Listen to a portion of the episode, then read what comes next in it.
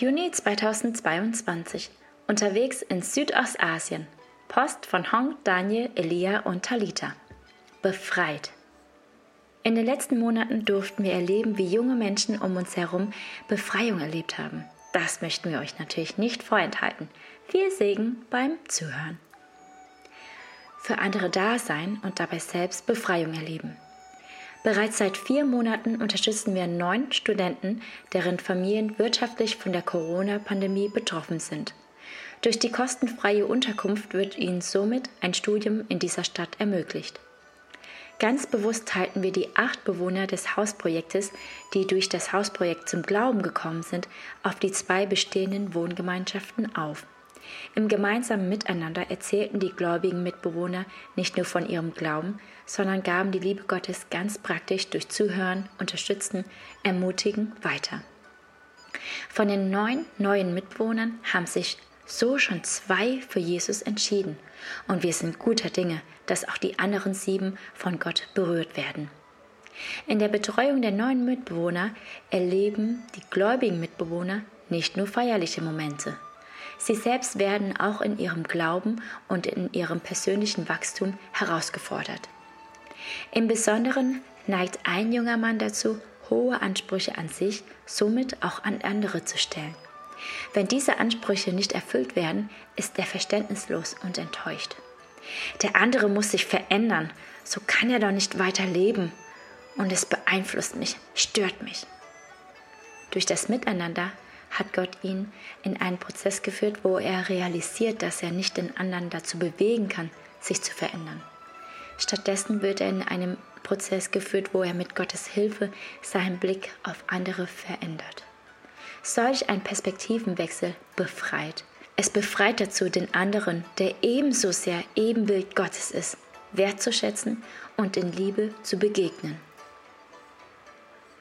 Befreit von schlimmen Erfahrungen der Vergangenheit.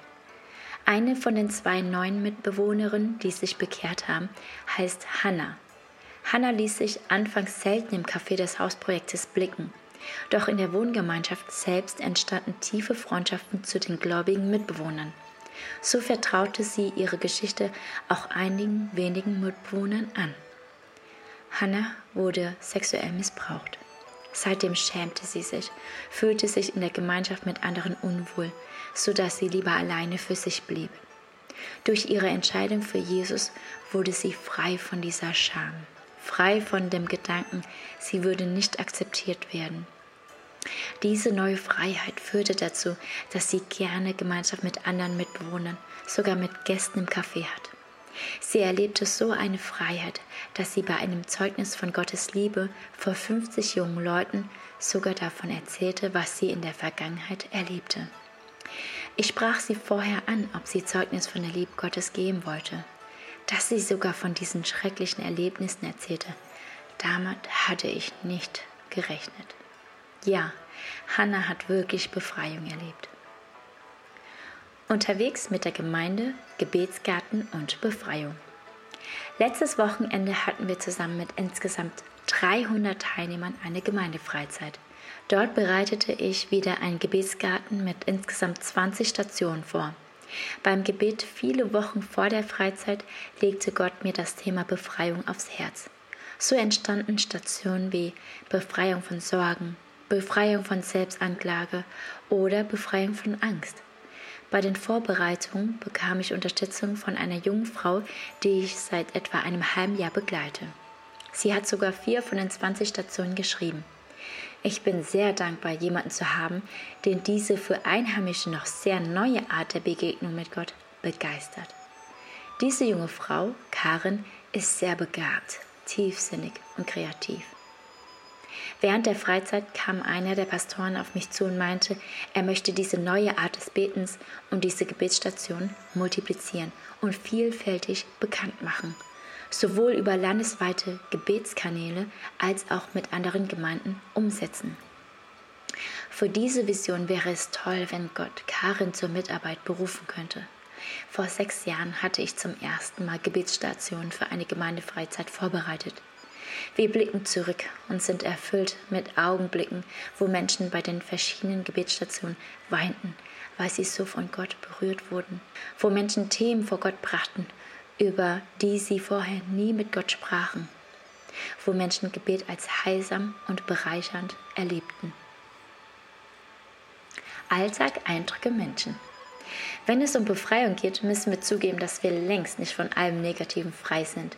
Hier möchten wir euch mal in die Bereiche unseres Lebens mitnehmen, wo wir uns Befreiung von Gott erbitten, zum Mitfühlen und Mitbeten. Daniel hat des Öfteren körperliche Leiden. Ihr könnt mitbeten, dass er vor allem von Rückenschmerzen befreit wird. Ich kann ganz schlecht Nein sagen. So sage ich gerne mal vielen Aufgaben zu, schlafe aber dann viel zu wenig. Bitte betet dafür, dass ich eine Balance zwischen Ruhe und Arbeit finden kann. Elia hat, wie wahrscheinlich viele Kinder, Angst vor Dunkelheit. Ganz oft bittet er uns darum, dafür zu beten, dass Gott ihm diese Angst nehmen möge. Bitte betet mit. Talita bewegt sich gerne und viel. Dabei ist sie nicht so ganz vorsichtig und verletzt sich. Bisher hielten sich die Verletzungen in Grenzen.